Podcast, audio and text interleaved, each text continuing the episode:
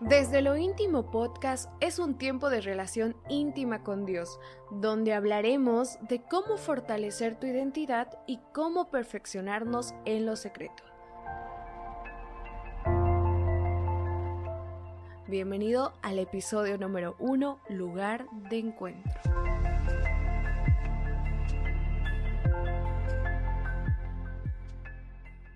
Hola, soy Edison Márquez y este es mi podcast desde lo íntimo.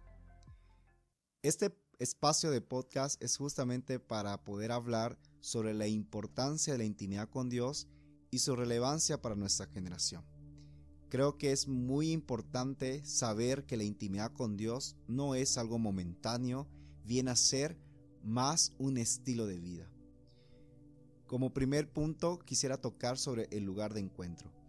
Sabes, es muy importante eh, conocer por qué es necesario buscar el lugar de encuentro con Dios y si lo encuentro, qué debo hacer, cómo debo yo orar, cómo debo... Ah, habrá una posición por la cual yo necesito optar para poder, para que Dios me escuche más, o algo así cómico, ¿no? Donde nos respondemos si es necesario levantar mis manos, si es necesario gritar fuerte, si es necesario saberme alguna canción para poder tener un buen rato de relación. Bueno, esos detalles vamos a ir viendo durante este primer episodio, ¿ok? Si tienes ahí eh, bolígrafo, cuaderno, lápiz, papel, donde puedas anotarte y si no lo tienes, no te culpes porque esto es simplemente para poder entender un poco más sobre el lugar de encuentro. Regálame algunos minutos, vamos a empezar con esto. Recuerdo muy bien cuando hace 12 años atrás he venido a pisar tierra cruceña. Bueno, ya pisaba tierra cruceña, pero el hecho es que venía de una provincia que se llamaba Puerto Quijarro. Bueno, se llama Puerto Quijarro. Eh, cuando yo vine de Puerto Quijarro a Santa Cruz, ya salido de, de bachiller, de la promoción, para decidir estudiar una carrera, recuerdo muy bien que en aquel tiempo, en esos 12 años, eh, solo se venía al lugar de Santa a la ciudad de Santa Cruz en tren. No se podía venir en otra cosa más. Y si había, bueno, era no era una opción hacerlo, porque era un poco más eh, peligroso o era un tiempo, era un poco más eh, de tiempo, de demora. Entonces el tren era un, medio de transporte más fiable. Y cuando, y cuando hubo la oportunidad de, de venirme ese momento, yo estaba feliz porque era momento de conocer una ciudad, era momento de prácticamente, entre comillas, independizarme, ¿no? Pero mamá no iba a acompañarme en ese momento. Mi mamá me dijo, mira, te voy a enviar y, lo que vas a hacer es, tras que llegues a la terminal, te vas a... Eh, nadie te va a esperar. De hecho, lo que tienes que hacer es llegar a la terminal, fijarte tu valija, que no, no te haya faltado nada. Eh, vas a tomar este ticket, este tu asiento, el número está aquí y todos esos detalles con respecto a que no te olvides de algo o, cuando te vayas a, mover, cuidado con esto y, simples cosas como mamá hace, ¿no? Mamá siempre preocupada y yo le decía, está bien, está bien. Y, a pesar que tenía una cierta edad, bueno, necesitaba esos consejos que, que me daba para guiarme, ¿no? A veces tenemos esos problemas de poder guiarnos con algo.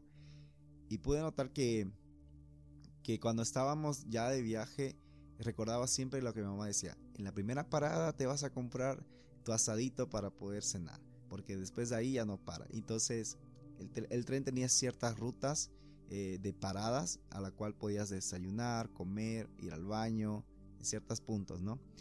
Y, recuerdo muy bien que mi mamá me decía eso, ¿no? Vas a tomar estas cosas, no comerás esto, vas a hacer esto. cierto horario vas a llegar a la ciudad de Santa Cruz.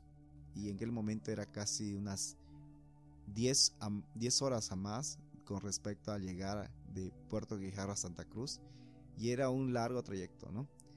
Y cuando llegué a pisar tierra cruceña, pues lo primero que hice fue fijarme que nada me falte, ya que estaba ahí en el asiento, que nada me falte y, recuerdo que, tenía que tomar mi, maleta y, rápidamente buscarlo en el, vagón de, de maletas.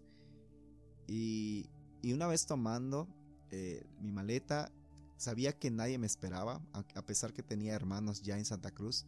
Eh, ellos estaban estudiando, entonces no podía nadie recogerme. entonces así me recuerdo. y decía mi mamá, me recordaba que mi mamá me dijo, mira, tras que llegues, tomarás micro, no te irás en taxi, te vas en micro porque va a llegar el micro justo, te va a dejar en la puerta y no vas a gastar mucho. Entonces toda esa parte económica, incluso ahí eh, me enseñaba y, agarré y me dijo, vas, te vas a ir en la línea 10, este va a pasar en la tres pasos y tú vas a bajarte eh, y vas a caminar dos cuadras y verás una casa, una casa amarilla y, y vas a ver que tu tía vas a estar ahí y tu tía te va a recibir y todo lo demás. Y eso es lo que hice, agarré, tomé maleta, salí a la calle, vi el primer micro de la línea que pasaba por la tres paso y tomé esa línea y me vine. Y cuando llegué, eh, caminé dos cuadras y pude notar esa casa y vi que la casa realmente era como mi mamá lo había descrito describido porque yo no sabía cómo era la casa. Entonces, en ese momento cuando lo veo la casa, me topo cómo era, puede notar que esa es la, casa correcta. Porque había otras casas diferentes, pero mamá decía, es una casa con la mostaza, tiene tales, eh, tiene una reja negra, vas a, eh, el primer cuarto vas a preguntar por tía, se llama así. Entonces, todos esos pequeños detalles me llevó a conocer que realmente estaba en el lugar correcto. Ahora, es muy importante hablar sobre el lugar de encuentro porque de cierta manera Dios está haciendo que nosotros volvamos a ese lugar. Pero muchos de nosotros nos imaginamos el lugar de encuentro como una oración, como algo que neces que que de repente necesitamos muchos detalles para poder saberlo. Y es la, es la manera que este podcast quiero ayudarte a que podamos entender cuáles son esos pequeños detalles que nos harán comprender qué es lo que debo hacer y qué no, para no entrar en una, casa incorrecta o no, no toparnos con otras personas que no lo son, o no toparnos con ciertas personas que no se encuentran en ese lugar, ¿no? Entonces, el lugar de encuentro justamente es para entender esto. Y como puntos principales que quiero darte eh, y ciertas preguntas que nos vamos a ir viendo en el tema es que quiénes son aquellos que necesitan buscar ese lugar, quién es la persona que habita en ese lugar y si estoy en ese lugar, ¿qué es lo que no debo hacer? Y si realmente no debo hacer aquello, ¿qué es lo que debo hacer? Y quizás con un momento cuando ya esté en el lugar y sepa qué es lo que debo hacer, habrá un límite de condición para dejar ese lugar? ¿Habrá algo que me pueda excluir para que ya no pueda buscar ese lugar? Y si dejo ese lugar, ¿qué va a suceder? ¿Qué es lo que sucederá, Edison? Entonces, ciertas preguntas y maneras de lo que vamos a ir viendo a lo largo de este tema. Pero antes de poder iniciar esto, es necesario que nosotros podamos entender como cristianos el corazón de Dios. En Salmos 51.6 dice de esta forma, Yo sé que tú amas la verdad en lo íntimo, en lo secreto me has hecho entender sabiduría. Mira dos palabras fundamentales en el Salmo 51.6. Uno es íntimo y el otro es secreto. La palabra íntimo en el diccionario español dice de esta forma, que es alguien muy cercano y con el que se tiene una confianza total. Pero, ¿qué es lo que significa íntimo en la palabra griega? Es tukha, que es entrañas. Eh, si te das cuenta, Dios ya dice que ama la verdad en lo íntimo. La intimidad no empieza cuando tú conoces a Dios en estos momentos, sino para Dios ya comenzó desde antes. Va desde el momento que fuimos formados en el vientre de nuestra madre, antes que podamos ser planificados.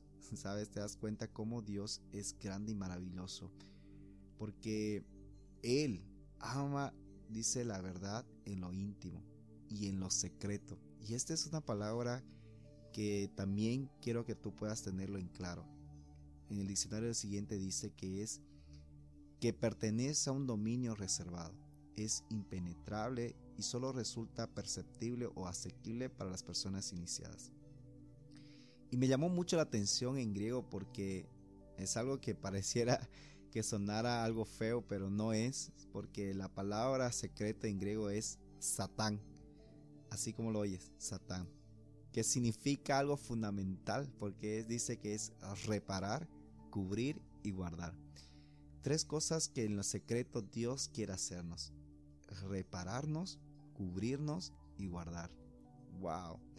Él en eso secreta, aparte de repararnos, cubrir y guardar, nos enseña sabiduría. Y la sabiduría es conocimiento y madurez en el espíritu. ¿Qué tal si vamos eh, analizando punto por punto con respecto a esto? Si realmente fuimos elegidos entonces, entonces, ¿qué es lo que respalda eso? ¿Quiénes son los que necesitan buscar ese lugar? Pues como te dije, en Jeremías 1.5 habla muy claro en su versión internacional y dice, antes de formarte en el vientre ya te había elegido, antes que nacieras ya te había apartado, te había nombrado profeta para las naciones. Esa es la forma y manera de quienes necesitan buscarlo. Tú y yo desde antes ya Dios nos ha elegido, nos ha apartado y nos está llamando a servir como profetas a las naciones. Nos está llamando a tener un llamado y un propósito. Sabes, nosotros no somos casualidades. Parte de que nos elige y nos aparta, Él nos lleva hacia un propósito. Él nos guía hacia un propósito. Para siempre cubrir las naciones. Entonces, si realmente tú crees en Dios, entonces tú eres un elegido, eres apartado y tienes un propósito grande en esta tierra. Pero realmente, Ison, ¿quién es aquella persona que está habitando siempre en ese lugar? ¿Por qué necesito buscar en ese eh, el lugar que me estás diciendo? Porque quien habita en ese lugar es aquel que nos llamó, es aquel que nos eligió desde antes, es aquel que nos dio un propósito en esta tierra y esa persona se encuentra en este lugar de secreto. En Mateo 6:6, en la traducción lenguaje sencillo actual, dice esta forma. Cuando alguno de ustedes ore, hágalo a solas, vaya a su cuarto, cierre la puerta y hable allí en secreto con Dios, su Padre, pues Él da lo que se le pide en secreto. En primer lugar, necesitamos buscar ese lugar necesitamos encontrar ese lugar de intimidad.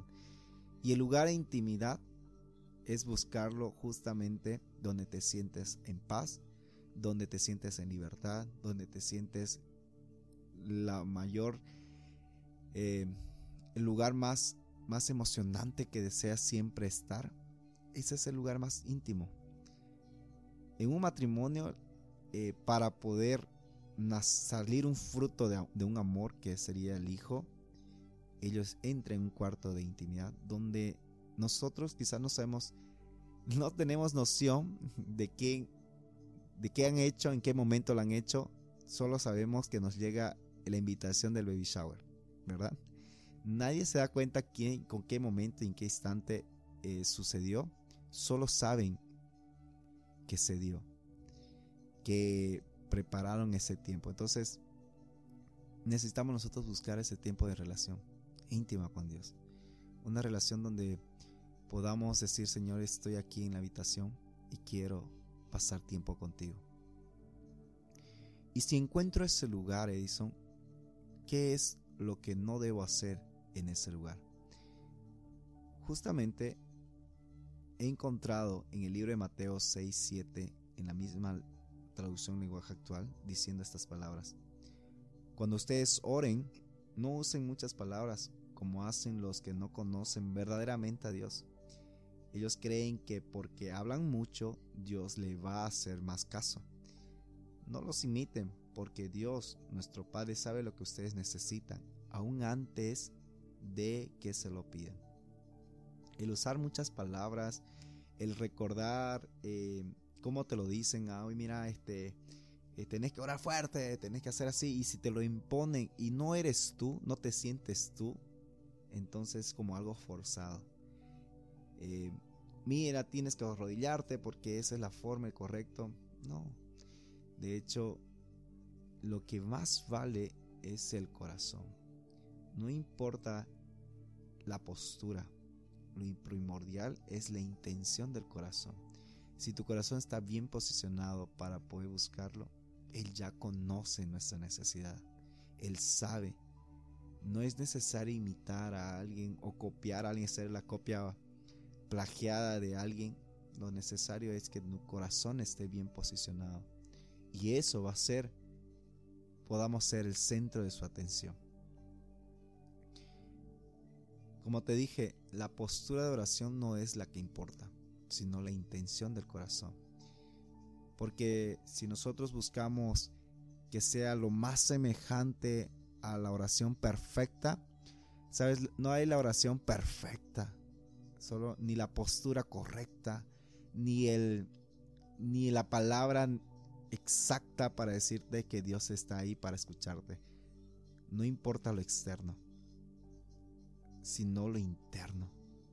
Eso es lo que dice en Lucas 11:39 diciendo, pero el Señor le dijo, ahora bien, vosotros los fariseos limpiáis lo de afuera del vaso y del plato, pero por dentro estáis llenos de rapacidad y de maldad.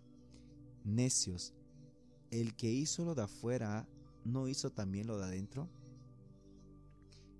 Es lo que pasa cuando queremos solamente aparentar algo, cuando queremos demostrar que somos los intercesores top de dentro de la iglesia, cuando queremos ser, eh, no sé, ser vistos como el mejor orador, el que pasa más tiempo, el que tiene palabras bien clavadas o bien rebuscadas, eh, no sé, ahí, ¿no? Palabras que que cosas que te dicen, bueno, es necesario que pueda implementar mi oración, ¿no?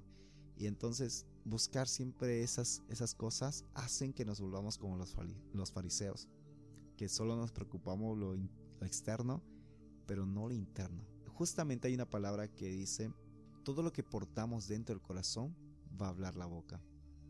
Entonces, si el corazón está lleno de Jesús, no es necesario copiar a nadie es necesario sacar aquello que venimos llenándonos de Él. Ese corazón va a hacer que nuestros labios no paren de hablar el nombre de nuestro Dios. Y no por palabras rebuscadas, sino palabras correctas, vividas en la intimidad de nuestro Dios.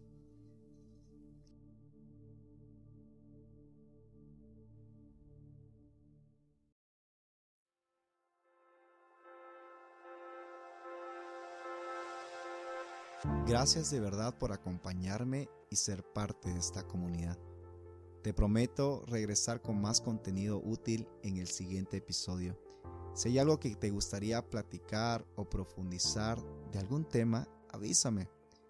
Para terminar, recuerda el libro de Job 42.5, que hasta el momento solo hemos oído de él, pero ahora nos toca ver con nuestros propios ojos. Dios te bendiga familia y nos vemos en el siguiente episodio. Chao.